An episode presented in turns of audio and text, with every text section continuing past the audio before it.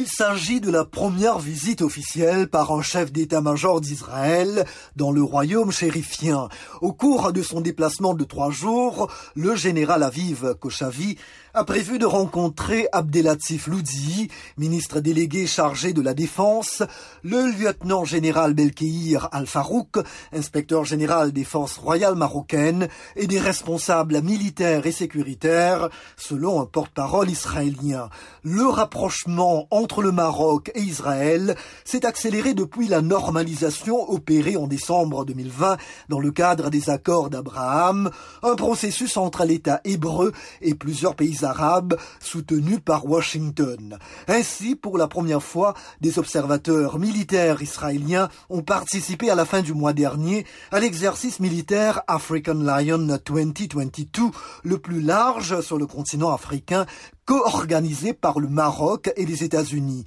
En mars, une délégation de hauts gradés israéliens avait effectué une visite discrète au Maroc, là encore une première, qui avait abouti à la signature d'un accord de coopération envisageant la création d'une commission militaire mixte.